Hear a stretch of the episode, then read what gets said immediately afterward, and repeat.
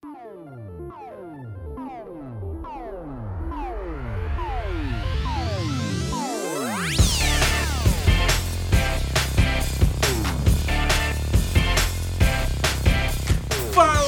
estamos começando aqui o 72 episódio do A Semana em Jogo. E se você ainda não conhece a gente, nosso cast é a melhor fonte de informação para você saber o que rolou no mundo dos games nessa semana que acabou de acabar. Aqui quem fala com vocês é Bernardo Dabu. E comigo, hoje sempre, a gente tem o Davi do Bacon Uh, e aí galerinha, tudo certo? e o Caio Nogueira também. E aí, pessoal dos games? É isso aí, galera. Fica ligado que no episódio de hoje a gente vai ter. Sony liga o estado de pause no Brasil e aumenta os preços dos jogos em até 30%. É, e ela também tá cobrando pra estúdio fazer propaganda na sua loja e não tá nada barato. Desenvolvedor de emulador comete suicídio e reacende os debates sobre limites na internet. Novos rumores sobre Silent Hill surgem e maltratam ainda mais o coração dos fãs. É isso aí, galera. Essas são as principais manchetes do programa de hoje. Coisa pesada aí hoje.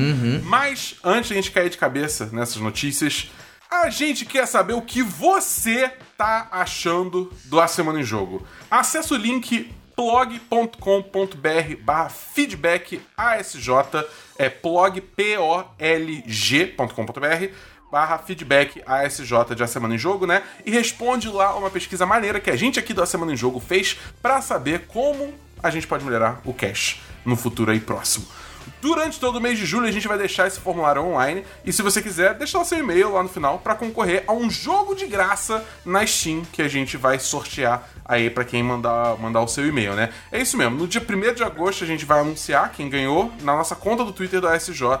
É, então, se você não segue, segue lá pra você também saber se você ganhou ou não. Então é isso, participa aí que a gente tá doido pra dar jogo de graça na cara de vocês É. e também saber o que, que vocês estão achando do nosso queridinho podcast aqui, como que a gente pode melhorar, o que a gente tá fazendo certo, o que a gente tá fazendo errado. Quer saber tudo, quer saber tudo. Então, só repetindo o link mais uma vez, é blog.com.br barra feedback ASJ. E, bom, tá na descrição também pra você ter um acesso aí mais fácil. Tendo feito aí o jabá da nossa pesquisa valendo jogo de graça, meus caros co-hosts, como foi a semana de vocês? Começando pelo Caio. Cara, a minha semana foi eu mergulhando aí de novo na, na ilha de Tsushima, né? Porque eu, eu finalmente tô com tempo Não, não, não, agora não. pra. Não, não, não. Não?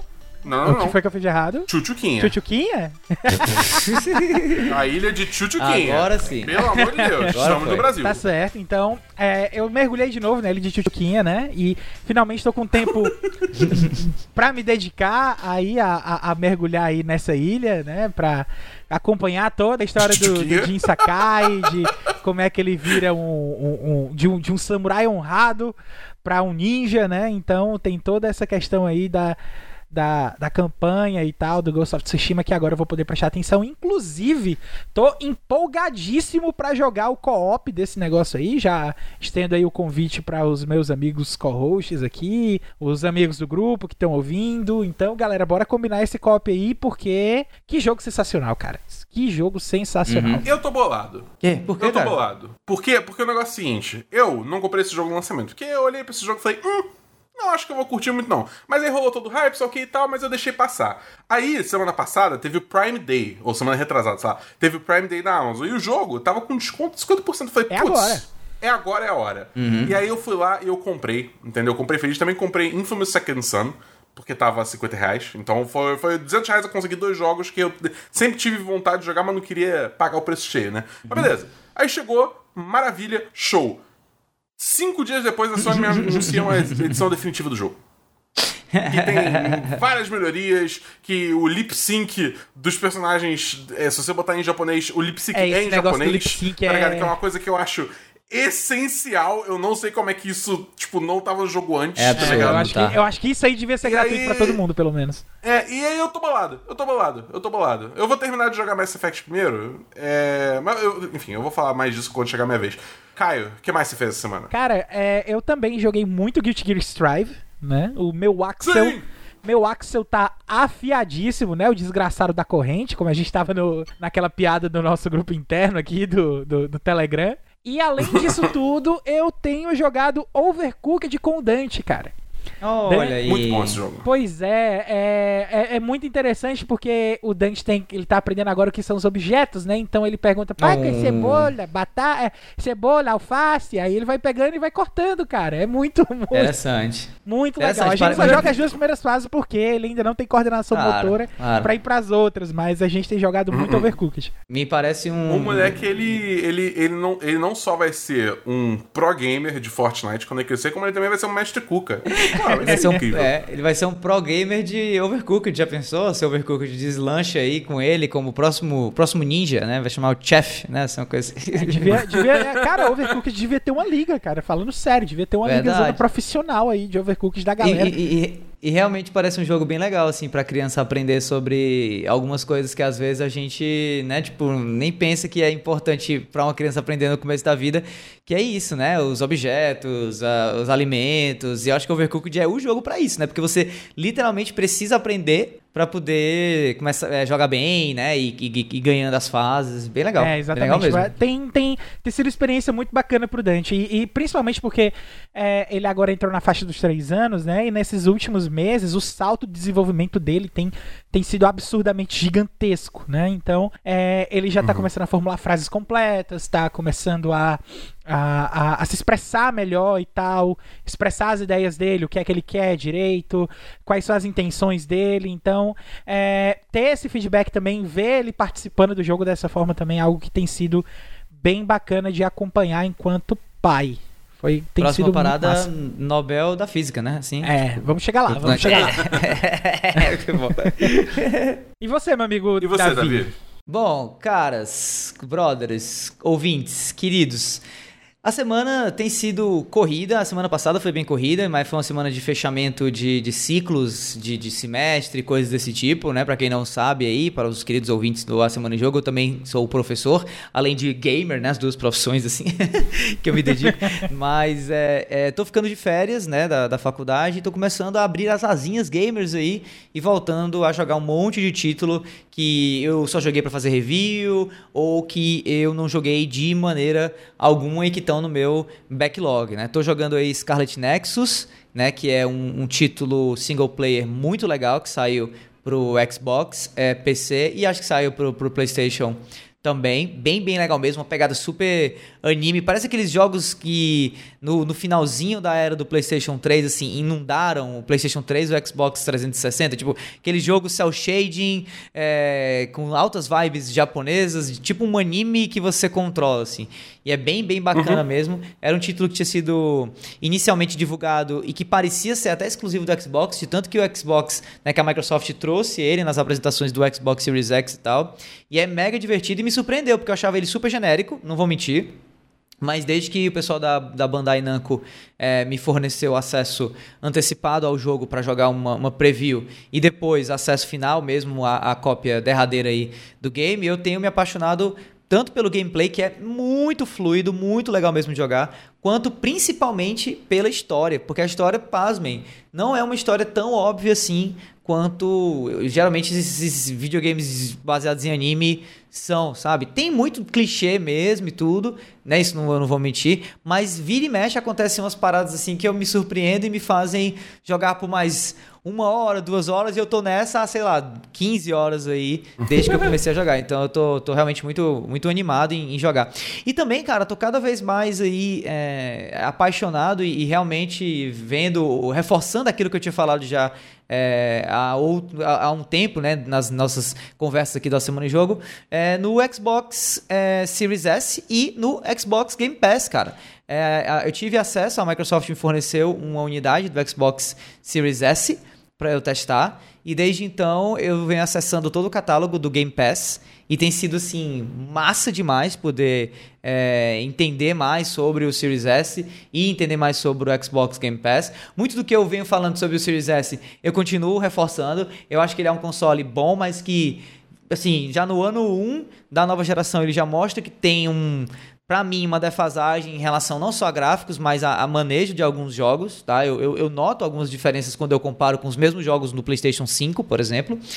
Mas, cara, é impressionante o quanto o console é pequeno, o quanto ele é compacto e potente para pro, pro tamanho dele. E, cara, o quanto é fácil acessar o catálogo do Game Pass e baixar jogo feito louco, como se eu tivesse praticamente realmente numa Netflix de videogame, né? Então, assim, eu só eu só confirmo ainda mais aquilo que é para mim a, a, a, a tacada mais certa que eu dei antes mesmo dessa geração de novos consoles aí começar, que é a de que o Brasil vai virar o país do Xbox e vai virar o país do Series S se a PlayStation não fizer nada. E aparentemente até agora eles não estão planejando nada nesse estilo, né? Então assim, se você tá ouvindo a gente aí agora, tem o seu PlayStation 4, tá doido para trocar de, de console para entrar na nova geração, mano, não faz sentido você optar por outra coisa senão por um Xbox Series S.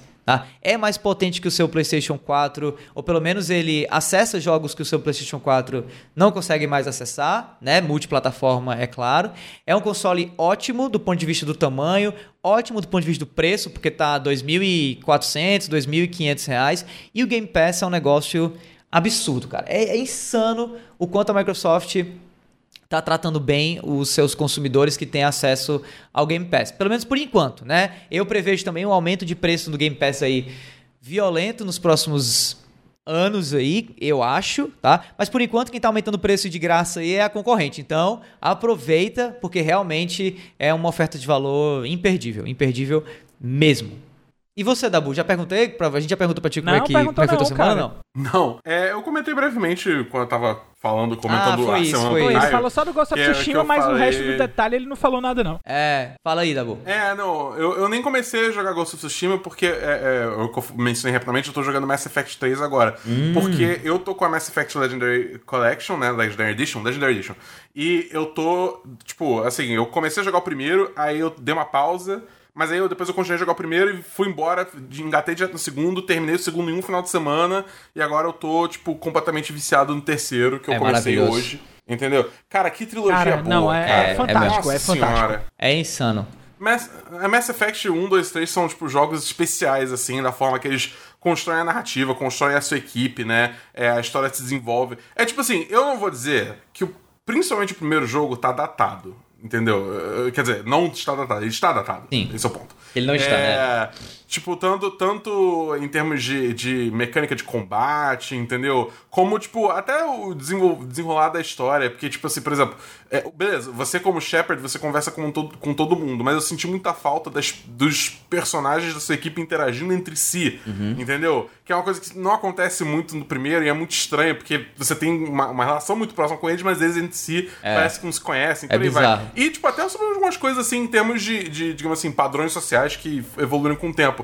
Tipo, por exemplo, as Asari, né? As Asari são, tipo, é, são uma, uma raça alienígena que é, que é, digamos assim, não tem gênero, né? É, tipo, é É, tudo são um- um- exclusivamente é- mulheres, é tudo né? um Assim, gênero são só. gênero feminino. É. Não quer dizer que seja É, mulher. é. Tipo, o, o- o- a, co- a codificação delas é Isso. feminina, entendeu? Porque, enfim, as vozes são muito femininas, é, a movimentação é muito feminina, o corpo é feminino, é, tem, tem proporções femininas, Sim, né? sim. Então, assim, é, é, tem todo esse lado. Aí, tipo, se você é uma Shepard é, feminina e, tipo, tenta fazer romance com a Liara, por exemplo, chega uma hora que ela pergunta: Peraí, mas você é mulher? Você tem interesse em mim? É tipo, cara, os Que anos. louco, que os inícios dos anos 2000 era uma loucura, é, né, que cara? triste, cara.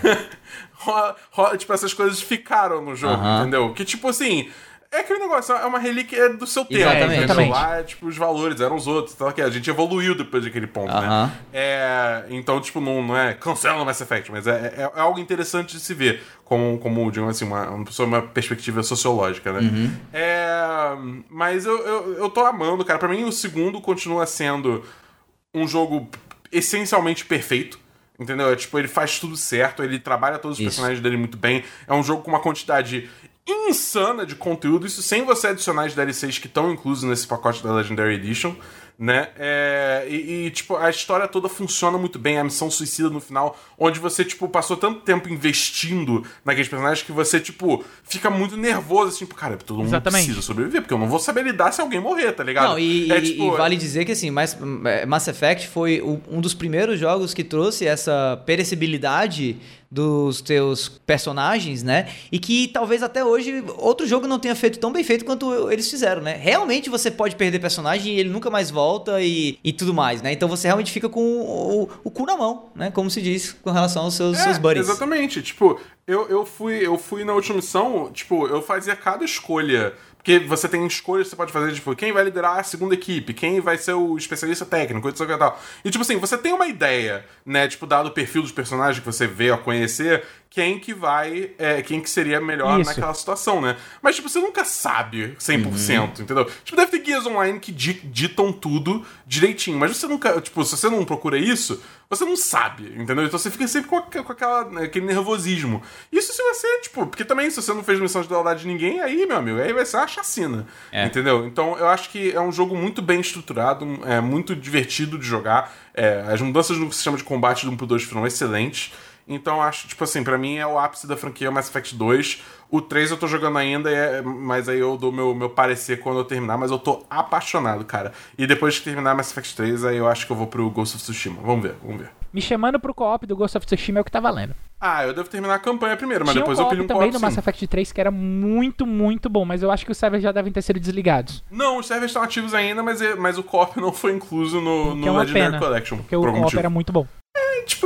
Eu, assim, eu acho que era muito bom pra época, mas hoje em dia, se fosse relançado, ia ser só tipo, ah, É porque, um é modo porque horda, tinha que tá fazer. Fazia sentido aquele existir, porque é, a, a frequência com que você jogava, a frequência com que os jogadores jogavam aquilo ali, interferia na questão da guerra e. os resultados É, que da galera jogando você- é. implicavam em coisas que aconteciam dentro do jogo diretamente, né? Então, na época fez todo sentido. É, eu lembro quando eu joguei. Quando eu joguei na Xbox 360 a primeira vez, eu tava chegando perto do final, e eu falei, cara, eu vou frear absolutamente tudo que eu tô fazendo na história. Eu vou abandonar a história, eu vou ficar, tipo, três dias só no multiplayer pra eu conseguir War Assets o suficiente pra, tipo, Isso, garantir que vai dar bom exatamente. na, na batalha final, tá ligado? Eu lembro que eu fiz exatamente isso.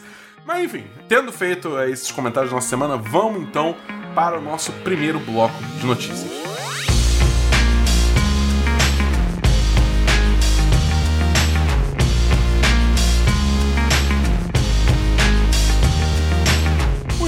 Vamos começar o nosso primeiro bloco de notícias aqui, também conhecido como o bloco Sentar o Pau na Sony, porque, meu Deus do céu. A nossa primeira notícia é: Sony aumenta preço dos jogos de PS4 no Brasil em quase 30%. Matéria do Felipe Vinha, do Tecnoblog.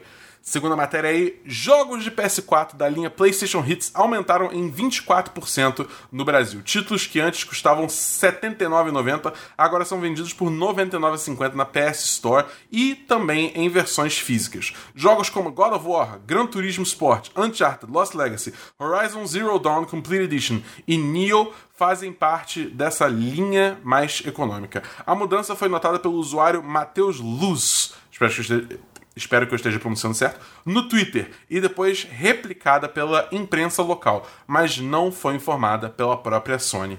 Uf! A coleção PlayStation Hits é um selo que reúne dezenas de títulos de sucesso do PS4 nas versões físicas e digitais oferecidos por um preço promocional.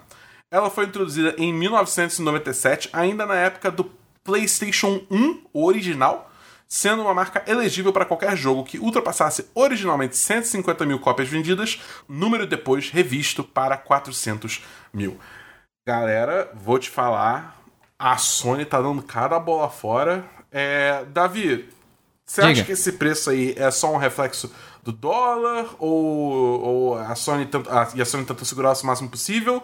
Ou tipo, tem alguma outra jogada aí que a gente não tá vendo? Olha, não deu tempo para fazer é, uma apuração mais aprofundada aí sobre esse assunto, mas uma rápida googlada que eu fiz e um rápido passeio pelo Twitter que eu também fiz é, me mostrou, me apresentou a seguinte questão, a seguinte informação. A Microsoft há pouco tempo atrás fez uma jogada parecida com essa, de aumento é, de preços de, de uma categoria de, de, de, de, jogos deles, Greatest Hits ou algo desse tipo, né? Jogos que tiveram resultado expressivo de vendas e tudo mais e tal. E que, é, por conta de pressão do público, a marca voltou atrás e não pratica mais esses preços. Né? Então, a minha resposta fica predicada em cima disso em duas questões. Assim, bem, bem simples. Primeiro, essa é uma prática normal de mercado. Aparentemente, se a Microsoft fez isso, a Sony vai fazer também. A Nintendo, que está no, né, no, no, caminho único dela ali, deve fazer isso também direto e tudo mais. E é, entre aspas, normal. Dito isso, a situação em que a gente vive não é normal. Né? A situação em que o brasileiro gamer vive foge completamente do normal. Né? Então, nesse sentido, nesse, nesse, né, com esse foco, nessa situação, eu acho realmente que é um, mais um tiro no pé que a dona Sony dá é, especialmente em relação ao público dela no Brasil, e que coloca, de certa maneira, mais uns troquinhos, uns trocadinhos no bolso do titio Phil Spencer, no bolso da Microsoft, né, ao favorecer uma marca em comparação à outra, sem a Microsoft basicamente fazer nada. Né? Assim, de graça, a Sony está dando munição pro adversário. Né? Então, assim, é aquela coisa. É, por que esse aumento de preço agora? Será que não dava para segurar isso no mercado brasileiro em especial, ou no mercado sul-americano, enquanto né, a América do Sul passa por esse momento tão complicado do ponto de vista financeiro? Eu não sei, né? Mas vai lembrar que Jogos agora passaram da faixa dos 300 reais. O PlayStation 5 é o console mais caro da nova geração. E do outro lado, a gente tem um negócio chamado Game Pass, que é muita vantagem por um valor não muito alto assim. Então eu acho que, cara, eu não sei o que é está acontecendo no marketing da Sony, não, mas, né? Vamos ver aí os, os próximos capítulos dessa novela. Ô, Caio, é, a gente viu na matéria que a Sony não falou nada sobre esse aumento de preço. É, você acha que faltou uma certa transparência aí? Ou você acha que é isso mesmo? Tipo, se vai aumentar preço, tem que falar nada, porque não tem muito o que falar para apaziguar os ânimos que vão ser aflorados com uma notícia dessas? Cara, eu acho que tem que dizer, cara. Não tem que não tem que ficar escondendo nada dos jogadores, não tem que ficar aumentando as coisas e ficar na moita, até mesmo porque a repercussão sempre, sempre, sempre é pior quando esse tipo de coisa acontece, como tá acontecendo agora com esse aumento aí da Sony. A gente, pelo que eu vi, teve instantaneamente um movimento no Twitter de, de vários usuários, várias pessoas aí que estavam é, comentando a respeito desse aumento e pedindo, levantando a hashtag para tentar fazer uma campanha para que a Sony prestasse atenção nisso, tentasse reduzir o preço e tal. E tipo assim, isso aí foi anunciado tem pouco tempo. Isso aí ainda para ganhar mais repercussão, para é, para ter mais pólvora aí, né, para para ir queimando a pólvora, ainda tem muita pólvora para queimar para poder uhum. explodir. Então vamos ver o que é que vão acontecer aí nos próximos dias, desenrolar dessa, dessa história aí pra gente poder ver a, a respeito da questão do feedback contra esse aumento que não tem sido nada positivo até agora. Agora sim, comentando do aumento em si, é, eu acho que deve ter com certeza alguma coisa a respeito do dólar, né? Porque Quer queira, quer não, a gente está num momento atípico e o real é a moeda que mais se desvalorizou no mundo desde o começo da pandemia. Mas, em compensação, eu também acho, concordo em gênero, número e grau com o Davi, quando ele fala que a, a Sony devia prestar atenção no que está acontecendo não só no Brasil, mas na América do Sul inteira, porque é, a gente, diferente dos outros países, das outras regiões do mundo, a América do Sul, não só o Brasil, a América do Sul não tem previsão ainda para ter um final dessa pandemia pandemia de Covid-19, a gente não está com uma, com uma estrutura tão robusta quanto as outras regiões do mundo e que é, isso com certeza vai afetar muito o já afetado bolso da população na América do Sul. Então, é, é, uma pena que a Sony tenha tomado esse tipo de decisão. É uma pena maior ainda que ela tenha tomado esse tipo de decisão sem comentar nada com ninguém. Mas a Sony não tem sido transparente nem com os próprios anúncios. Já fazem alguns anos que, que a gente tem reclamado a respeito disso, que a Sony não, não se comunica, não fala as coisas direito. Uh, parecia ter melhorado um pouquinho aí com o lançamento do PlayStation 5, com os anúncios e com os States of Play. Mas até isso aí também já tá um pouquinho datado, porque já tá com tempo aí que a gente não tem nada da Sony, tá todo mundo falando pra Sony mostrar alguma coisa e até agora nada, e vamos ver aí no que é que vai dar. Mas é, é muito triste, cara. Eu fico muito, muito penalizado de ver essa situação toda acontecer. É, cara, eu, o que eu vou dizer é o seguinte: por um lado, eu fiquei aliviado, porque quando eu vi essa matéria a primeira vez, foi, essa, foi bem essa matéria do, do Vin aí que eu, que eu vi, que eu vi é, quando estourou a notícia, né? É, pelo título, só falava que aumentava o preço de, de jogos de PS4. Eu, eu tomei um susto, porque eu falei, cara, aumentou o preço tem relativamente pouco tempo, eles estão aumentando de novo. Aí eu vi que é só os jogos da linha PlayStation Hits. Uhum. O que assim. É, eu, eu penso assim. São só os, são os melhores jogos, né? Mas assim. Tipo... São, não, são, mas é tipo assim, são jogos que já naturalmente têm um preço menor. Entendeu? Então, tipo, é, você ainda vai pagar menos pelo God of War 5, o novo, né? Do que você pagaria por um jogo, tipo, acho que o Ghost of Tsushima não tá no, no, por exemplo, não tá no PlayStation Hits, que aí custa 300 reais, entendeu? Então, tipo assim, pelo menos isso. Mas eu ainda acho que, tipo assim, é uma, é, é, é uma falta de tato absurda, que é, basicamente o que vocês vêm fal falando nos comentários de vocês, né? É, tipo, dada a situação do Brasil, é, é dada, dado o fato que, tipo, galera não tem como ficar investindo 300 reais em jogo mais, entendeu? Então, tipo, é você realmente entregar, tá cada vez mais entregando de mão beijada o mercado brasileiro para a Microsoft, né? Que tá sempre aí com as opções mais, mais acessíveis, seja com um console mais barato, seja em breve com o xCloud também chegando, é, com o Game Pass, tanto para Xbox quanto para PC, entendeu? Disponibilizando vários jogos de diversos tipos, então até quem tem um PC que talvez não seja tão forte, consegue jogar vários jogos indie, jogos mais leves de rodar através do Game Pass sem gastar muito, entendeu? Tá com promoção direta aqui no Brasil de três meses é, de Game Pass Ultimate por 5 reais ou coisas do gênero, entendeu? Então, tipo, eu acho que a Microsoft tá, tá sendo muito agressiva para tomar o mercado brasileiro e a Sony tá simplesmente, tipo, ou não tem resposta ou simplesmente tá indo na direção contrária, de abandonar, tornar ele, tornar os, o, o, a loja dela, né, os produtos dela cada vez mais inacessíveis, entendeu? Exatamente. Então, assim, ah, é, é, é meio triste, né, mas, enfim... Vamos, vamos seguindo aí para nossa segunda notícia para dar mais na cara da Sony ainda, que é desenvolvedor indie diz que Sony cobra pelo menos 25 mil dólares para visibilidade na PS Store. Matéria do Ivan Nicolai Barcou Castilho da PSX Brasil. Segundo a matéria aqui, em um discurso furioso no Twitter, Ian Garner conhecido pelo jogo Neon Doctrine, explicou sua história ao tentar publicar jogos em um grande console. Um que ele diz não ser feito pela Microsoft hum. e nem pela Nintendo. Hum, Eu acho que Será que ele tá falando aí da Atari? hum. Caraca, hein? Caraca, hein? É, é, é, o, é o Amazon Luna, que nem lançou ainda, entendeu? Ele sugere que para conseguir uma visibilidade para um determinado jogo do dono da plataforma é necessário gastar pelo menos 25 mil dólares. De acordo com dados financeiros verificados pelo site Kotaku, se, se é da Sony que ele está falando, isso pode chegar a 200 mil dólares. Ui!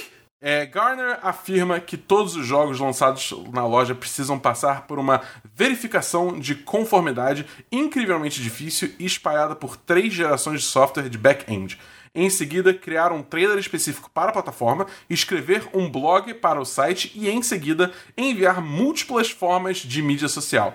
Em e mesmo sendo designado um gerente de conta para ajudar com isso, se mostra difícil. Depois de alegar que, mesmo ser capaz de lançar um preço com desconto requer aprovação do proprietário do console, e mesmo assim é muito limitado, Gardner passa a fazer a afirmação mais notável: que tudo isso pode ser contornado pagando um mínimo de 25 mil dólares. uh, é. Brabo isso aí, hein? Brabo hum. isso aí. Hum. Caio, você tem 25 mil dólares aí pra gente lançar Queria nosso jogo na, na ter 25 mil dólares pra fazer qualquer coisa na minha vida, meu amigo. ai, ai, nem fala, nem fala. Vamos lá. É, a respeito Putz, dessa questão do, do marketing da Sony, né? É, não, eu acho que não é a primeira vez que a gente tem alguma, a, a, alguma publisher publica, comentando alguma coisa sobre dificuldade de publicação nas coisas da Sony. Eu acho que é a primeira que eu vejo citando números e valores de propaganda dentro da PlayStation Store. Mas a Sony, ela tem aí um, a, algum histórico já que eu lembro de ter lido aí nas minhas, nas minhas lidas de, de notícia gamer. Eu lembro de ter lido já sobre desenvolvedores comentando como é difícil fazer publicação e divulgação dentro das plataformas da Sony, né? É, é muito triste você ver é, essa parte dos 25 mil dólares, uhum. até mesmo por parte dos desenvolvedores, porque a gente viu na notícia passada que a Sony não está aliviando para consumidor. E ela também não está aliviando agora com essa notícia, não está aliviando para desenvolvedor também. Ou seja, a, Sony tá, tá maluca hum. no dinheiro, cara. Ela quer grana infinita, ela quer fazer aí é, talvez o que, é, o que a, a, a EA tenha feito aí a respeito de capitalizar em cima de tudo que é possível e, e tentar ganhar dinheiro com o máximo possível, com o mínimo de esforço. É, é triste, cara. É, é, é, é, muito triste você ver esse tipo de coisa acontecendo. Principalmente com desenvolvedores indies, né? Que em teoria deviam ser protegidos aí pela, pelas indústrias AAA, principalmente a, não só o, os exclusivos, né? Mas também as ideias novas. A gente tem visto aí a Sony comprar outros estúdios, estúdios menores que têm desenvolvido coisas para eles, mas em compensação ter. É, a gente vê que ela tá agradando de um lado, mas ela tá desagradando desse outro lado não é uma posição muito amigável aí para a empresa dentro desse momento, não. É outra bola fora da Sony aí, segunda seguida. Uhum. Davi, você vê a Sony agora que ela foi pega com a mão no, no jarro de biscoito. Você acha que ela vai voltar atrás, vai revisar isso, dado dada a repercussão que essa matéria tá tendo? Não, não, de, de, de maneira nenhuma. Assim, é, assim primeiro porque. É, F. primeiro porque eu, eu, eu, eu, de novo, tô falando sem ter é, propriedade para falar de fato sobre isso, então tô dando só uma opinião assim, pode não, não necessariamente representar a verdade, mas é o que eu acredito, dada a experiência que eu tenho nesse meio e tal, que eu não acho que a concorrência não faça algo muito parecido com isso. Então tem esse ponto aí, né? Aquela coisa. Isso não, de maneira nenhuma, tira o que a Sony fez, mas eu não acho que é o que a Sony vai deixar de fazer, se basicamente ela pode, por exemplo, argumentar que, olha, isso é uma prática comum de mercado. Pergunta para a Microsoft se eles não fazem a mesma coisa, né? Ou Apple, ou, ou outra empresa desse tipo, certo? Então tem... Mas peraí, peraí, peraí, peraí. desculpa, desculpa, hum. só, só interromper. Mas o, o, o, Ian Garner, ele especificamente fala no, no, nos tweets dele que isso é uma coisa que especificamente acontece com a Sony. Ele falou. No caso, eu, eu, porque eu li os tweets originais. Eu não li, eu não, eu não lembro dele ter falado da Nintendo, mas a Microsoft ele com certeza excluiu dessa, dessa, dessa hum, reclamação. Não, mas assim, então, o, o, o, tipo de coisa específico que ele citou, né? O, o, o pedido por um valor de 25 mil dólares para você colocar um jogo indie em destaque e tal, pode ser algo exclusivo da Sony. Mas essa prática de você pagar por destaque, com certeza a meu ver, posso estar enganado, não é algo uhum. que é, seja só a Sony que faça. É esse o ponto que eu tô querendo dizer, entendeu? Tipo assim, não necessariamente, não necessariamente a concorrência deixa de fazer algo parecido. E aí no fim do dia fica sendo meio que elas por elas, entendeu? Então assim, eu não sei se a, se a Sony vai mudar primeiro por conta disso, apesar de não saber realmente se é só a Sony que faz especificamente qualquer tipo de é, qualquer tipo de exposição preferencial mediante apagamento, por exemplo. Primeiro ponto é esse. E segundo uhum. ponto, rapidinho, é que assim, é, eu, eu sinceramente acredito que para um desenvolvedor indie é, que está entrando na PlayStation, vale muito a política da própria empresa com relação aos desenvolvedores indie. E assim, a, a Sony meio que abandonou um pouco esse barco há algum tempo, né? Já foi a, a, a, marca que mais investia em desenvolvedores indie. Não sei se é hoje mais isso, acho que não. Então meio que fica uma coisa assim, tipo, é, a, isso reforça a, narrativa de que a Sony não, não tá dando muita bola para desenvolvedor indie. O que, sinceramente, mais ponto positivo para a concorrência, especialmente para Nintendo e para a Microsoft, né? Se as duas estiverem fazendo é, diferente da Sony, né? Tudo possível para melhorar a vida do desenvolvedor indie, ótimo. Quero mais é que faça mesmo para que a gente possa jogar jogo indie da hora no Game Pass ou para que a gente possa jogar jogo indie da hora é, on the go, né? No Nintendo Switch, Deus queira, a um preço também um pouco menor do que Microsoft e própria Sony é, cobram quando você quer adquirir o jogo. Né? Então, assim, é, é, é o que você disse, Tabu. É, é, mais, uma, mais um tapa na cara da Sony, mas assim, eles estão pedindo, né? É, não, com certeza. Eu acho muito bizarro, cara. Porque é claramente um sistema feito para as grandes empresas tipo EA, Ubisoft. É, eu ia falar Bethesda, só que Bethesda, né? é, é tipo, são para essas grandes publishers que têm esse tipo de dinheiro em caixa aí para investir nessas, nessas, nesses serviços, nessas é, promoções, é, social media, destaques e que seja, né? Mas aí quando você começa a levar casos onde, tipo, você tem literalmente uma pessoa fazendo um jogo inteiro e, tipo, ela tá vivendo de um dinheiro acumulado que ela tinha, ou tá com o, o, o SO, né, o Significant Other dela sustentando, digamos assim, esse sonho, ela não vai ter esse dinheiro para investir, entendeu? Então você acaba quebrando muitas pernas de muitos desenvolvedores Verdade. de graça. Sendo que, tipo, cara, sei lá, quantos jogos a gente viu aí já que, que foi uma equipe pequena, enxuta, com pouco dinheiro que fez, entendeu? Porra, cara, você tem Outer Wilds, você tem Celeste, você tem Braid, você tem Fez, você tem. Porra, a lista é infinita de jogos, tipo. Porra, você tem estúdios que começaram muito pequenos, tipo a própria é, Super Giant Games começaram com Bastion. Bastion explodiu e hoje em dia eles estão fazendo Hades que, tipo, o estúdio não é gigante, mas é, é, é um jogo que tá concorrendo ao jogo. que concorreu ano passado ao jogo do ano, entendeu? É, é, então, assim, eu acho que é uma, é uma falta de visão, assim, da Sony, de reparar, tipo, cara, talvez valha a pena a gente tomar medidas aqui pra deixar o nosso console mais acessível pra esse, pra esse mercado enorme de jogos, que é uma coisa que até a Nintendo tem feito, né? Porque a Nintendo é, tipo assim, tem, só 50 jogos indie lançando por semana no Switch. É que a galera não presta muita atenção, porque também aí tem, enfim, tem as questões da loja online da Nintendo, que é outra discussão. Mas é, é- é- Pelo menos tá saindo lá, entendeu? Tá, tá, tipo, tem, tem formas viáveis de lançar lá. Entendeu? Que é uma coisa que a Sony não tá fazendo. E, tipo, sei lá, cara. é- é- eu, eu, eu, tô, eu, eu tava cantando essa bola já.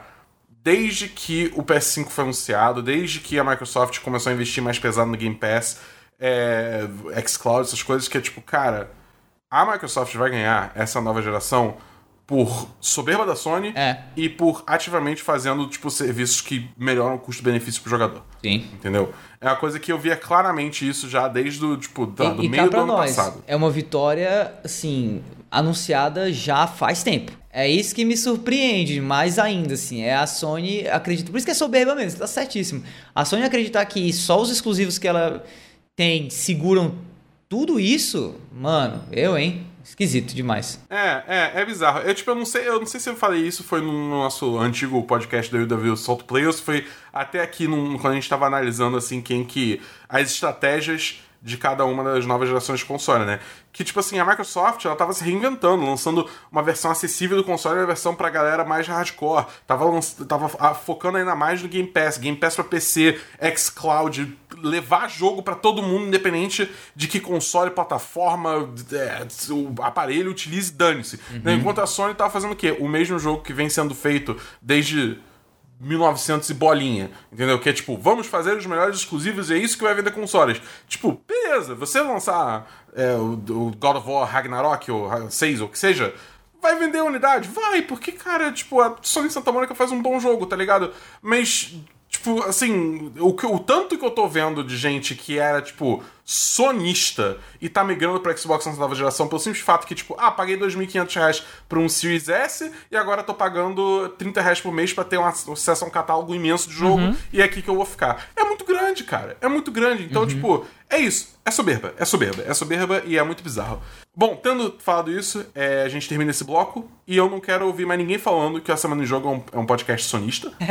porque, meu Deus do céu. E vamos para o nosso segundo bloco de notícias.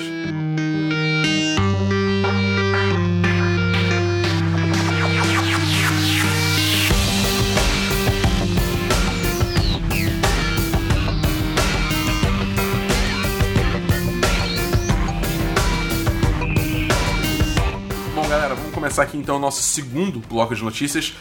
Começando por uma notícia meio downers, meio, meio, meio braba. É responsável por um dos melhores emuladores do Super Nintendo comete suicídio após sofrer cyberbullying. O domingo, de 27 de junho, foi marcado por uma triste notícia para o mundo da emulação e do retro gaming.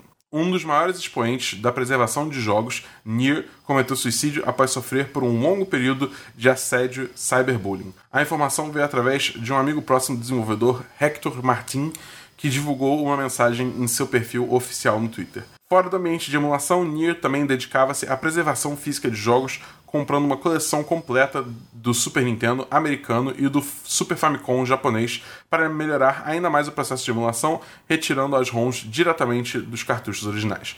Identificando-se como não binário, Nier postou uma thread em seu perfil oficial no Twitter nesse sábado, dia 26 de junho, em que expõe todo o bullying e assédio que sofreu na internet.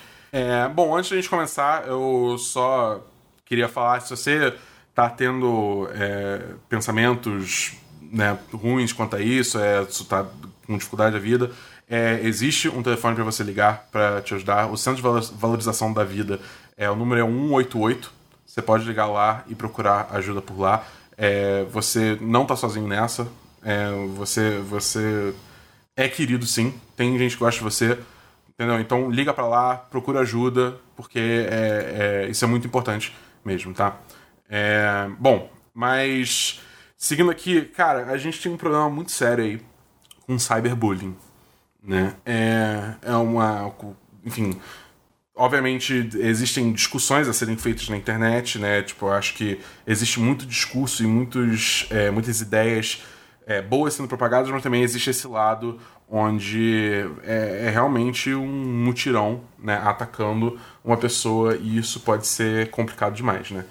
É, cara, eu honestamente eu, eu, não, eu, não sei, eu não sei nem o que perguntar, entendeu? É só uma, é só uma notícia muito triste.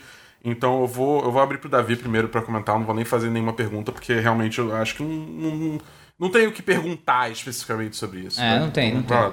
Não, cara, o comentário que eu, que eu ia fazer é um comentário que eu já venho é, fazendo sempre que a gente, a gente conversa, seja aqui, seja em outros cantos da internet, sobre assédio, cyberbullying ou qualquer coisa desse tipo, dentro e fora do mercado gamer, que é o seguinte, cara, eu acho que as plataformas precisam responsabilizar essas pessoas que cometem esses, esses abusos. Eu acho que o, a, o anonimato na internet é importante, foi importante durante muito tempo, mas ele não pode ser soberano em cima da vida de uma pessoa, em cima da vida de um grupo de pessoas, em cima de todo um movimento que está acontecendo, né, de casos de suicídio em números, não sei se cada vez maiores, ou pelo menos em números constantes, né, em, em, em uma certa frequência constante, é, por conta da mesma coisa, né, que tem, com, com, que tem raízes muito similares, né, e que vem muito disso, né. É, por que, que um cara é assediado, por que um cara sofre cyberbullying, na internet em específico, assim, por que, que isso acontece? Né? Os motivos que levam a pessoa a ser é, assediada nesse tipo são, são vários, mas a, o caminho é sempre o mesmo, né? É o anonimato e é aquela, aquele movimento em massa, protegido pelo anonimato, é contra uma pessoa, né? Contra um, um, um, uma ideia, contra uma minoria, o que quer que seja. E, e cara a gente hoje vive nessa discussão sobre privacidade na internet e cada vez mais a gente sabe que todas essas empresas, por mais criptografadas que sejam né, as suas plataformas, elas têm conhecimento sobre o comportamento dos seus usuários né, de várias formas diferentes. Então, assim, já passou do tempo de a gente, frente a uma situação dessa, achar que que quem vai mudar são os trolls que vão criar consciência de um dia para a noite e parar de assediar a pessoa porque a gente vai ficar dizendo. Entendeu? A gente vai ficar gritando na internet. Não que não seja importante ficar gritando, mas a questão é com quem a gente tem que gritar. Né? E para mim, não basta gritar só com o troll. Especialmente porque o troll ele se alimenta muitas vezes disso. Né?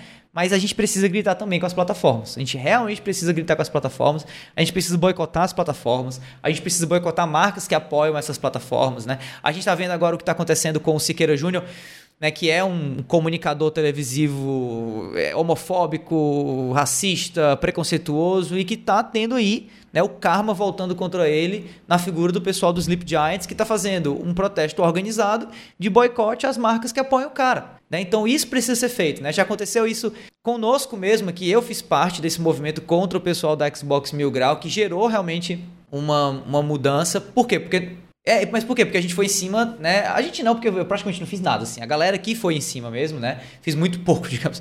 Foi em cima das plataformas, né? O máximo que eu, que eu fiz, que eu lembro, foi... Eu, eu mandei um e-mail para a loja que é, hospedava as camisetas deles. E mostrei, né? Expliquei o caso todinho e tudo mais e tal. E eles tiraram as camisetas do, do Xbox Mil Grau é, de circulação por conta disso. Porque essas plataformas não sabem, muitas vezes, mas outras sabem. Né? E principalmente as plataformas que hospedam muitas vezes o, o, né, o espaço em que esse cyberbullying acontece, elas sabem disso e elas não fazem nada. Né? O, a, mesma, a mesma mecânica que pode ser usada e é usada para vender anúncio publicitário poderia ser usado para combater o discurso de ódio é, e se isso fosse de fato vontade dessas plataformas e que acaba não sendo. Então, para mim é isso. Assim, quer mudar essa realidade? Para de gritar troll, porque você só alimenta ele, você só se desgasta e começa a gritar e a agir contra plataformas e marcas que seguram, que sustentam esses caras. Agora, saiba que você vai ter que parar de entrar naquela plataforma que você vive entrando para se divertir, parar de comprar daquela marca que você vive comprando para extrair o seu lazer. E isso faz parte, cara. Isso faz parte também do movimento. Né? Boicote não é um boicote só verbal, não. Tem que ser boicote em termos de ação. Né? Um podcast muito famoso que do, do Brasil, que eu não vou entrar no, no, no detalhe, digamos assim, mas que você sabe do que eu estou falando, parei de assistir desde, desde, que os caras trouxeram o Xbox Mil Grau para lá. Entendeu? Parei de ver mesmo, né? E até acompanho alguns clipes aqui e acolá desse tal podcast, mas não acompanho pelos canais oficiais deles. E não fico compartilhando os conteúdos desses caras na internet. Por quê? Porque eu não concordo com a conduta que eles tiveram de trazer o Xbox Mil Grau. E mais do que isso, da maneira pelo qual eles trataram os caras do Xbox Mil Grau. Né? Dando, inclusive, razão para os caras em cima de um monte de coisa que eles estavam fazendo contra mulheres, contra minorias e tal. Então, assim, esse é o ponto, né? Você tem que ir em cima de quem dá palco para essa galera e não em cima de quem se alimenta exatamente da raiva alheia por fazer o que faz. Caio, tem alguma coisa que falar? Cara, eu acho que eu não preciso nem comentar nada não. O Davi já falou tudo que eu queria falar. É. Pois é. Eu vou, eu vou ceder meu comentário também, porque é, mesmo ele não estando aqui presente, a gente queria contar com o um comentário do nosso querido co-host Felipe Lins, que leu extensamente sobre o caso e gostaria de deixar aqui a sua opinião é, e leitura, não só sobre o caso, mas dos questionamentos que o caso levanta. Felipe, vai que é tu. Cara, falar sobre o caso do Nier, sobre o caso do Bill também, né, que era outra alcunha que ele utilizava, e até mesmo aparentemente o nome dele era Dave, né? A gente não tem tantas informações direto da fonte, porque ele era muito reservado, ele era muito um cara que não estava com seus dados expostos, sabe? Sempre foi uma, uma pessoa da internet com uma, uma persona, com uma, uma imagem, um, um, nick, né? Que não era exatamente os dados originais deles, não era exatamente a pessoa verdadeira que ele é. Então, assim, é difícil você conseguir informações específicas e com toda a veracidade sobre quem ele era e o que ele fazia, onde ele estava, né? O que existe do caso é que a notícia se espalhou em vista essa essa notícia, né, que foi veiculada pelo Hector Martin, que a gente já mencionou aqui na leitura da matéria. E segundo a notícia, né, o, o, o Bill, ou Near, ou Dave, como quiser chamar, eu vou chamar aqui de Dave, né, que é, é o, o, aparentemente o nome dele. Mas saibam todos que eu estou falando da mesma pessoa. Ele teria se. Ele teria suicidado, né? Por conta de ter sido negado a ele a deleção de um, de um tópico, né, que tinha sido criado, acho que de 2013, algo assim, era um tópico bem antigo que já existia sobre ele e que era fonte constante de aborrecimento. Nesse tópico, que foi criado num, numa espécie de fórum, é um, é um fórum dedicado, né, é um fórum dedicado a expor pessoas e ridicularizá-las, né? A, a, ideia do fórum que eu não vou nem falar o nome aqui porque eu não quero dar palco, não quero que as pessoas se interessem para buscar especificamente sobre isso, mas assim, ele é mais um de tantos fóruns, de tantos redutos que a gente vê por aí, como o Forchan, como os vários chans da vida, né? O próprio Reddit também tem, tem seus momentos. E esse fórum específico, ele, ele se difere desses outros porque ele tem um dono, né, um dono específico, e esse dono, ele é conhecido por ele não cooperar com nenhum tipo de investigação. Ele é um cara que vende a ideia do anonimato e da segurança, né, dos, dos membros. Então ele não costuma atender nenhum tipo de pedido, né? Teve um caso antigo que aconteceu de um tiroteio, né? Um assassinato em massa num, num atentado que teve lá na, salvo engano, Nova Zelândia. O governo da Nova Zelândia pediu informações a esse site e eles se negaram a dar. E também teve já outra controvérsia de outra pessoa que, tendo sido exposta nesse site, ela já ela também chegou a cometer suicídio. O ponto é, ele é mais um de vários sites que existem por aí, como o Davi falou, de trolls, né? Que são pessoas que são se dedicam a pesquisar a vida de uma pessoa, eles fazem uma espécie de dossiê, uma coisa bem, bem assustadora, né? O tanto de informações que eles correm atrás, o tanto de prints que eles fazem de postagens, às vezes a pessoa posta algo e 10 minutos depois ela apaga, mas alguém já printou, alguém já salvou aquela coisa. É algo que é muito assustador, porque é como se você estivesse sendo monitorado o tempo todo por essa galera, sabe? É algo que, que gera realmente pode ser, né, no caso de você imaginar-se nessa situação, você vê como isso facilmente pode descambar para uma paranoia ou algo assim. E pelo que eu entendi, há, há uns anos atrás, 10 anos mais ou menos, algo isso, esse tópico tinha, havia sido criado nesse site, em que havia sido expostos alguns casos polêmicos envolvendo o Nier, Bill, o Dave. E ele tinha participado, né? Eu cheguei a ler esse tópico. O próprio Dave chegou lá para comentar, falou que, é, que era ele, se identificou, provou, fez uma espécie de, de verificação no site e até recebeu um, um símbolozinho de verificado. E com isso, ele rebateu parte das críticas que estavam lá e ele agradeceu de certa forma. Diz que aquele tópico ali tinha aberto os olhos dele em relação a algumas coisas que ele tinha feito no passado e que ele iria utilizar aquilo ali como uma forma dele melhorar como pessoa e também estava utilizando aquilo ali para esclarecer algumas informações incorretas, alguns rumores, alguns boatos que haviam sido inventados sobre ele ou que havia sido noticiado de uma maneira incorreta. Então ele tirou todos os, os os, as dúvidas, esclareceu tudo que cabia ali. E agradeceu até o pessoal na época, o pessoal do próprio fórum dedicado a isso, também é, elogiou a postura dele de utilizar aquele material para melhorar como pessoa e tudo mais. E o tempo passou, o não, não tinha mais coisa no, no fórum, não, eu não cheguei a ver nenhum tipo de a ação combinada no fórum, sabe? Até porque, na verdade, se eles forem fazer, não vão fazer no próprio fórum. Se for existir alguma coisa, eles vão fazer por fora, em redes da Deep Web, algo como um, um WhatsApp ou um Telegram da vida, porque eles não vão deixar registrado num site que várias pessoas estão é, se juntando para fazer uma ação de cyberbullying, né? Então, não existe isso lá no próprio fórum. Se isso existe, vai ser por meio de mensagens privadas que a gente não, nunca vai ter acesso algo feito às escondidas mesmo. Então, não tem como você afirmar, não tem como provar, claro, que lá no fórum eles é, organizavam ações coletivas para praticar bullying contra o cara. Mas o fato é, ele já havia relatado há muito tempo que aquela postagem específica lá, apesar dele ter utilizado, ele ter se pronunciado lá e ter dito que era algo positivo para a vida dele, que ele iria utilizar de uma maneira positiva, ele disse que aquilo ali já estava passando a incomodar, porque pessoas que liam praticamente só o começo do, do, do tópico, não iam para frente, chegavam e acusavam ele das coisas mais absurdas do mundo. Tipo,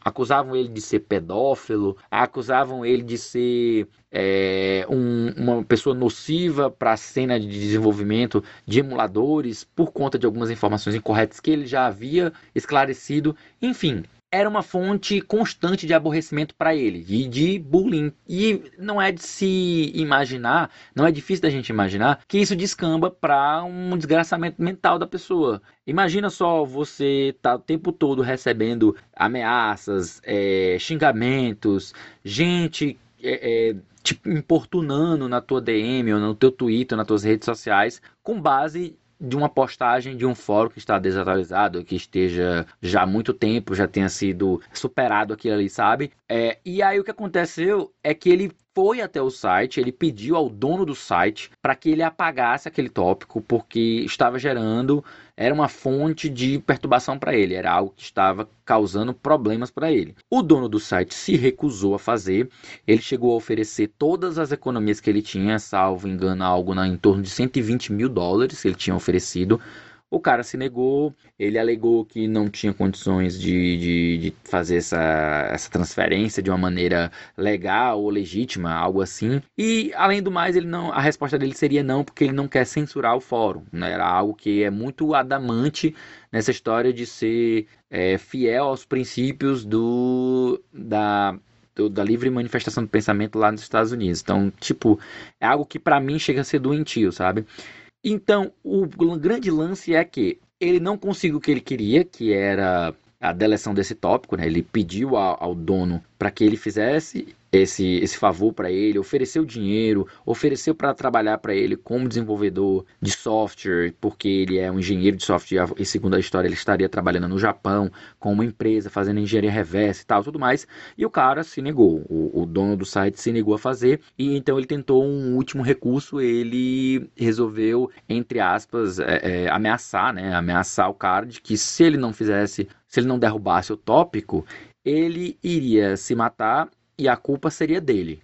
E aí ele conversou com o próprio advogado, né, o dono do site, disse que não seria extorquido, não iria aceitar esse tipo de ameaça para poder deletar o tópico e não iria ser extorquido e pronto, que ele fosse, fizesse o que ele bem entendesse. E aí a história, o final da história, como a gente sabe, é que um amigo dele havia é, relatado que ele havia falecido, que ele havia feito o suicídio, porque ele não conseguiu deletar esse tópico, que segundo as informações era fonte de ansiedade, de paranoia e de depressão que ele já tinha, né, e que era agravada por conta de, de sites como esse. A segunda carta que ele deixou há um tempo o, ele, como eles não, o pessoal que, que tentava bulinar ele, que fazia esse tipo de bullying com ele, não conseguiu uma reação dele específica, né? Porque ele já tinha, já estava meio calejado, mais de 10 anos lutando contra isso. E segundo ele, ele por ser não binário, ele já enfrentava esse tipo de bullying desde quando ele era mais jovem ainda, não só desde 2010, mas bem mais antigo, desde que ele era jovem, adolescente. E isso sempre foi algo que ele aprendeu a criar casca. Mas, como recentemente haviam feito uma espécie de ação contra um amigo dele que era mais fraco e esse amigo dele cometeu suicídio, também ele se sentiu culpado. Ele não conseguiu lidar com o fato dele ter sido, de certa forma, indiretamente responsável pelo suicídio do amigo dele. Ele ficou se culpando e isso fez com que ele fosse a, a cometer o ato derradeiro, né? Que é a informação que a gente tem aí. E é como o Davi comentou, certo? A gente sempre tem que estar tá atento a essas coisas online, a gente sempre tem que rechaçar ao máximo qualquer pessoa que de, que de forma pública e aberta faça esse tipo de coisa, porque, enfim, a gente não tem como controlar quando é uma coisa que é feita no anonimato. Nesses casos, como foi o do, do Nier, do Dave, é um caso feito no anonimato, então é muito difícil de se controlar, é muito difícil de você apontar, é culpado de até mesmo você conseguir desmonetizar o, próprio site, né? Porque pelo que eu entendi, o site lá ele não é monetizado. Ele é feito por doações dos próprios dos próprios é, membros, ou seja lá qual for a forma que ele tem de manter o site. O, o foco é, o ponto é que não tem como a gente utilizar uma, um mecanismo tipo um, um Sleep Giants para burlar esse tipo de coisa. Então, para todas as outras, a gente deve fazer o que a gente pode fazer, que é a melhor solução para a gente de certa forma, tentar reduzir essas situações, sabe? Agora, realmente é algo um pouco mais complexo, que exige até mesmo uma mudança de mentalidade, uma pressão até social para que os governos ele tomem, de certa forma, alguma atitude para criminalizar e, de alguma maneira, tornar mais, uh, mais grave a punição de pessoas que incorrem nesse tipo de comportamento, né? Porque, enfim, é algo que realmente causa muito problema para a saúde mental das pessoas que são alvo disso, seja elas entre aspas, né, aqui vou colocar entre aspas, pelo amor de Deus, com mil aspas, é, merecedoras de tal de tal fato, porque na segunda informação que o pessoal tem é que tem algumas pessoas que elas cometem alguns atos públicos que são passíveis de fazer esse tipo de coisa ou não, né? Dentro da lógica das pessoas, existem algumas pessoas que fazem atitudes, atos, como por exemplo, sei lá, se a gente fosse pegar algo como o Weintraub, ou essa galera aí maluca do governo que a gente tá tendo aí, e de certa forma eles seriam, entre aspas, merecedores de cyberbullying ou de doxing, ou seja lá qual for o tipo de, de assédio, né, que a galera achasse justo fazer. Então é algo preocupante, sabe? Pode ser pode acontecer com tanto com pessoas que, entre aspas, sejam nocivas para a comunidade, para a sociedade, que sofrem esse tipo de coisa, mas também pode ser com pessoas que simplesmente só são esquisitas, só são excêntricas e que são vítimas desse tipo de bullying. E aí eu não vou alongar muito mais a fala sobre isso, porque enfim, é um papo pesado e a gente precisa tocar o podcast, então eu devolvo a bola aí para vocês pra gente seguir com o A Semana em Jogo. Bom, galera, é só lembrando mais uma vez que o Centro de Valorização da Vida tá aí, o, o número é 188. É, quem de ajuda, corre atrás, beleza?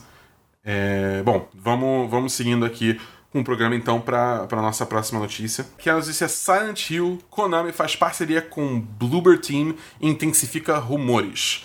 Matéria do Tadeu Antônio Matos, do Tecmundo, via Nexperts. Segundo a matéria, a Bloober Team, desenvolvedora de The Medium e Layers of Fear, anunciou nesta quinta-feira, dia 30 de junho, uma parceria com a Konami. As empresas trocarão conhecimento sobre a criação de jogos e estão trabalhando em um novo projeto.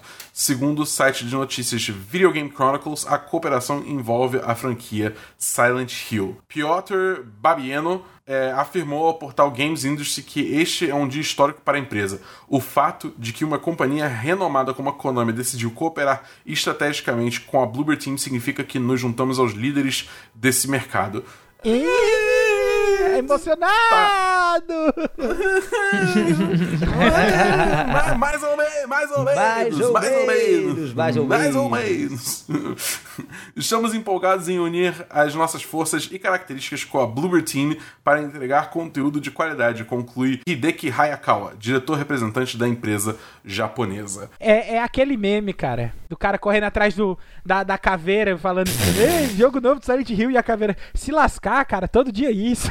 É, todo dia. Exatamente. Eu, eu fico muito feliz de não ser fã de Silent Hill, porque olha, na mão da Konami eu já não confiava nada. Agora com esse bagulho aí vindo do nada, eu tô tipo, eita, nós. Davi, você é fã de Silent Hill? Você, você, você vê alguma luz no fim do túnel aí nessa situação? Ai, cara, tá começando a cansar, né, essa novela. Tipo, sério, assim, é, Silent Hill passou, assim, de algo super hypado, super na, na, na, na boca da galera que queria ver alguma coisa antes da E3 e vai vir alguma coisa, vai coisa. passou a E3, ali, durante a E3, né, vai vir alguma coisa, passou a E3 e nada, assim, a gente tá cansado e a gente sabe que tá acontecendo alguma coisa, né? Não necessariamente em relação a Silent Hill especificamente, mas sim está acontecendo alguma coisa com essas empresas que lidam com jogos de terror, terror psicológico, Konami, Bloober Team, Sony, Microsoft, não sei o quê.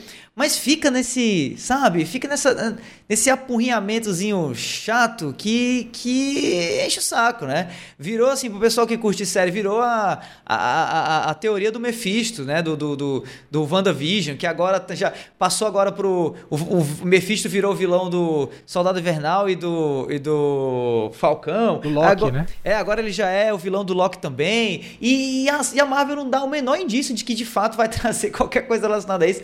Mas a galera continua fazendo esse, esse alarde. Eu acho que chega um ponto, cara, assim, quando a gente.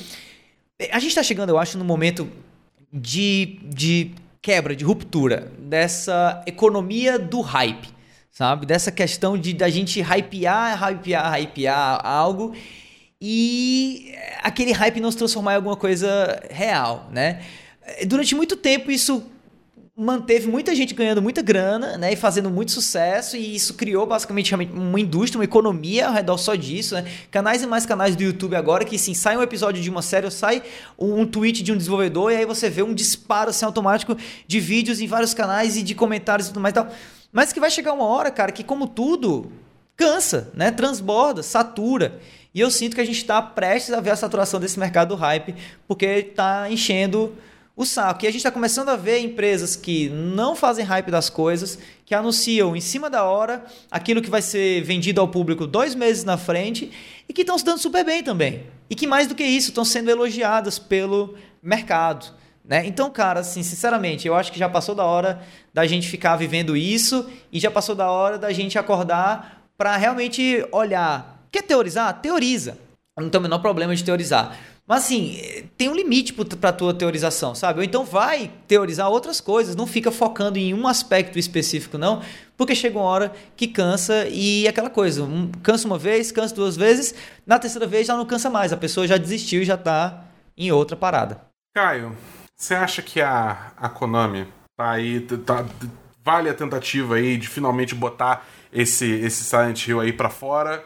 Ou é uma empresa que já deu no mercado de games, tá na hora de liquidar e ficar só nas, nas geladeiras mesmo? Cara, eu acho que a Konami, se ela não tiver preparando um Silent Hill patinco, entendeu? é, ela tá preparando alguma coisa para mobile.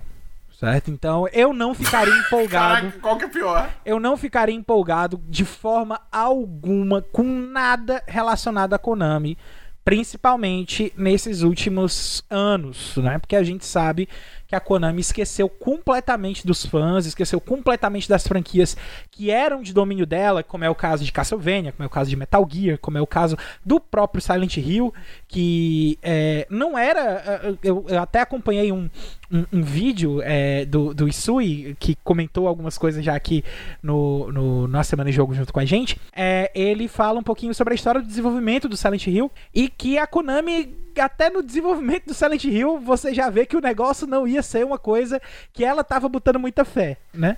Uhum. Então, uh, eu não vejo a Konami querendo trazer isso de volta, né? A gente teve aí, acho que o último lançamento em termos de jogo da Konami, o lançamento mais recente foi o Contra Returns para celular e o pessoal tá dizendo que tá péssimo. Então, eu, não, eu não ficaria satisfeito com, com, com anúncios assim vindo da Konami, não, né? Principalmente nessas últimas semanas que a gente teve skate de Silent Hill. skate de Silent Hill, brother. Pelo amor de Deus, quem é que você faz um anúncio para deixar os fãs hypados por, de Silent Hill hypados? Porque, meu Deus, vai ter jogo novo e tal. Aí lança um skate, brother. É, a, a, o pessoal até fez a piada lá do, do Harry Mason's Pro Skater, que eu achei fantástico. Mas é, eu achei. É, eu acho até, inclusive, que a Konami não tem tido o menor pingo de respeito com os fãs, né? E, e é, ficar fomentando esse tipo de coisa, ficar botando lenha na fogueira sem, sem falar qual é a real, na situação que tá, é de um mau gosto tremendo, cara. Eu não, não queria. Eu não queria ser mais fã de Silent Hill do que eu sou, porque eu gosto de Silent Hill por motivos diferentes, não pelo jogo. Eu gosto por, por motivos psicológicos e tal. O, o, o jeito que o game design pensou em fazer o, o, o, jogo, é, a forma, as dinâmicas de como o jogo funciona para poder trazer o medo pro jogador, que foi realmente algo muito inovador se você comparasse com o que você tinha de Resident Evil naquela época. Mas em termos de jogo, eu não sou fã de jogo de terror, já falei isso aqui várias vezes, e é, é, eu acho que Silent Hill tá sofrendo muito aí, principalmente nos últimos anos aí nas mãos da Konami. Mas e você, Dabu? O que, é que você acha aí dessa história toda? Meu comentário, cara, é muito simples. Deixa morrer, cara. Deixa morrer. Pra quê? Tá ligado? Pra quê?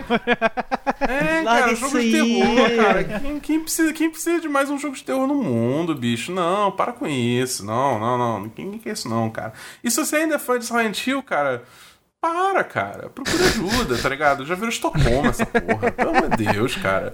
Pô, para, reflete, reflete, reflete um segundo aí Entendeu? Dá, dá, dá, dá uma olhada para dentro, assim, fala, tipo, cara, o que, que eu tô ganhando, entendeu? Sendo fã dessa franquia, dessa empresa que me maltrata o tempo todo, entendeu? Você vai chegar a uma conclusão saudável para sua saúde mental. Eu, eu, tenho certeza, fica tranquilo, entendeu? Só pare e reflete um pouquinho. Vai ficar tudo certo, cara. Esquece Silent Hill. Tá tudo bem, entendeu? Tem, tem muito jogo no mar aí para você se apaixonar. Entendeu? Pode ficar tranquilo. Pô, Mass Effect, cara. Mass Effect maravilhoso, maravilhoso. Dá, pra, dá, dá, dá, dá pra ter um sustinho, dá pra ter um sustinho Mass Effect. É, cara, você vai naquele DLC de Overlord, tem outras vibes é. meio bizarra, tá ligado? Pô, vai, vai que preenche aí essa lacuna, entendeu? Abre, abre seus horizontes, cara. Você, você tá, tá viúvo agora, entendeu? Porque você é um fã que a sua franquia morreu, sinto lhe dizer. Morreu já há um tempo. Mas você tá em, em, em luto. Mas você entendeu? passa mas bem. Pode ficar tranquilo. Mas você passa bem, então. É, você passa bem, cara. Sua vida vai seguir, sua, sua vida vai ser bela. Entendeu? Então. De, de, Isso aí. Deixa, deixa lá. Vai, vai conhecer jogos novos, cara. Tá na hora de você se abrir e ter novas experiências, entendeu? E é, é esse meu comentário. É isso, é isso, é isso. Mas o negócio é o seguinte, a verdade é que esse Silent Hill, se ele acabar vindo, esse vai estar muito, muito, muito lá pra frente, entendeu? É, mas se eu quiser saber o que vai lançar semana que vem, Davi, o que, que eu faço? Tá bom, é muito simples. Para saber o que vai rolar nas prateleiras virtuais e físicas de todo o Brasil, fica ligado na lista que o pessoal aqui do A Semana em Jogo preparou para você.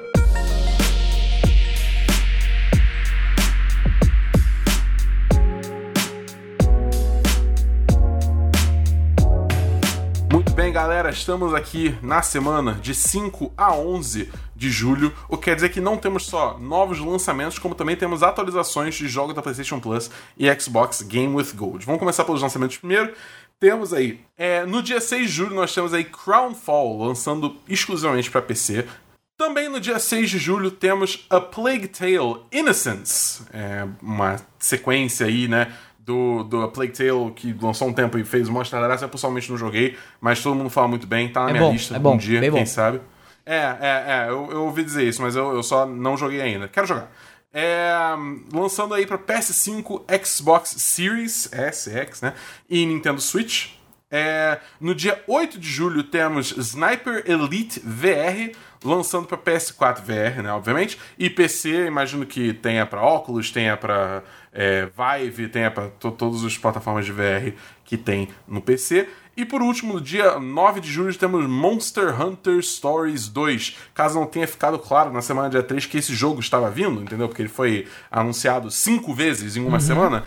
Ele é um RPG da franquia Monster Hunter que está lançando para PC e Nintendo Switch. Ou seja, você tem um Xbox, um PlayStation e gosta de Monster Hunter, você se. Entendeu? Vamos então para os jogos da PS Plus.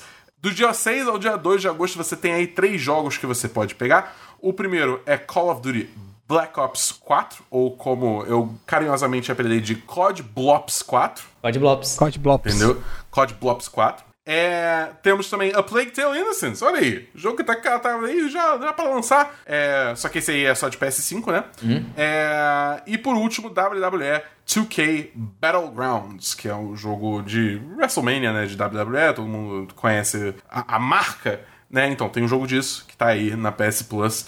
É, todos esses três jogos, no caso, o COD Blops é, é, e o WWE são de PS4 e a Plague Tale é de PS5 indo de 6 de julho a 2 de agosto. Indo pro lado verde da força, temos aí do dia 1 de julho ao dia 15 de julho Conquer Live and Reloaded, um jogo de Xbox original, mas é retrocompatível em todas as plataformas de Xbox, então você pode jogar tudo. O Caio tá ficando maluco aqui.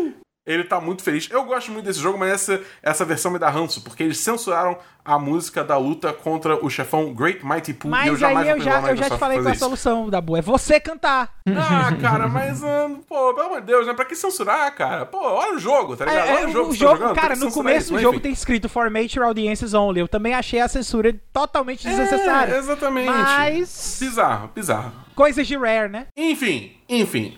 Enfim, do dia 1 de julho a dia 31 de julho, temos aí Planet Alpha, que eu imagino que seja um, um jogo, tipo, estilo Sim, tipo Sim City, ou CZ, Não, na sei. verdade não. sei. Ele, ele é um side-scroller é, com temáticas de futuro, de espaço e tal. Bem fraquinho, mas e quem, pra quem curte, talvez seja divertido. Joguei ele já no PC, bem fraquinho, mas enfim. Bom, então, tá, tá de graça aí. Até É, dia tá de 31 graça. de julho no Xbox One, é retrocompatível, então todos os consoles do Xbox One pra frente vão rodar. É, também temos Midway Arcade Origins, do dia 16 de julho ao dia 31, pra galera que gosta aí dos joguinhos de arcade da, da agora morta Midway. É, e por último, do dia 16 de julho a 15 de agosto, temos Rock of Ages 3, Make and Break. Eu gosto é muito dessa doido, série, né, cara. Rock of Ages, eu é gosto coisa- muito dessa série. É, ó, eu, eu, acho, eu acho interessante, eu pessoalmente nunca joguei, eu sempre achei uma maluquice muito doida. Mas tá aí, tá de graça pra quem quiser o terceiro, é, e se você for membro Gold.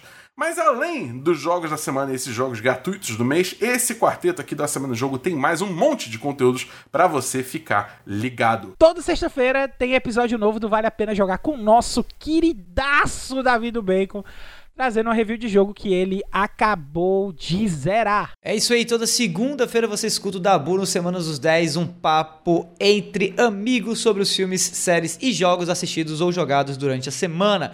Basta procurar por 10 de 10 no seu agregador de podcasts favorito. Lá no Spotify você encontra um monte de conteúdo produzido pela galera do Cast Potion, o podcast com aquele já conhecido papo catedrático sobre videogames. E uma vez por mês, o Backlog Game Club traz um papo extenso, profundo, saboroso e crocante sobre um jogo novo, projeto pessoal e muito bacana do nosso queridíssimo Felipe Lins.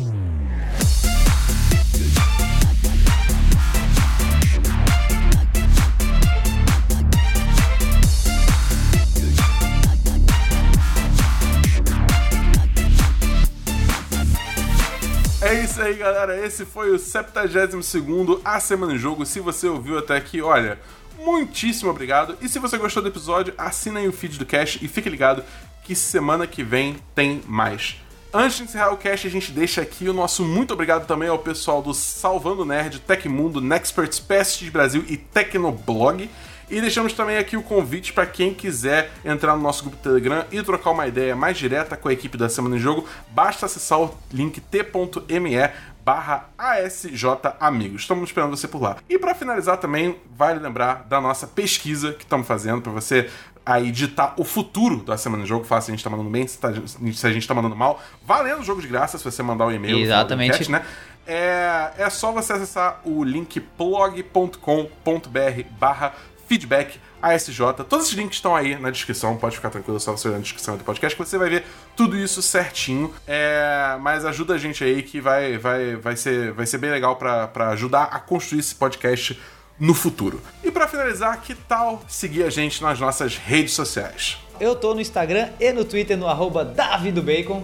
Você me encontra no Twitter no arroba BEDabu. Eu tô no arroba foi o Caio no Twitter. No mais é isso, galera. Meu nome é Bernardo Dabu, cobrindo games de norte a sul e a gente se vê semana que vem no próximo A Semana em Jogo. Um abraço, pessoal. Valeu, galera.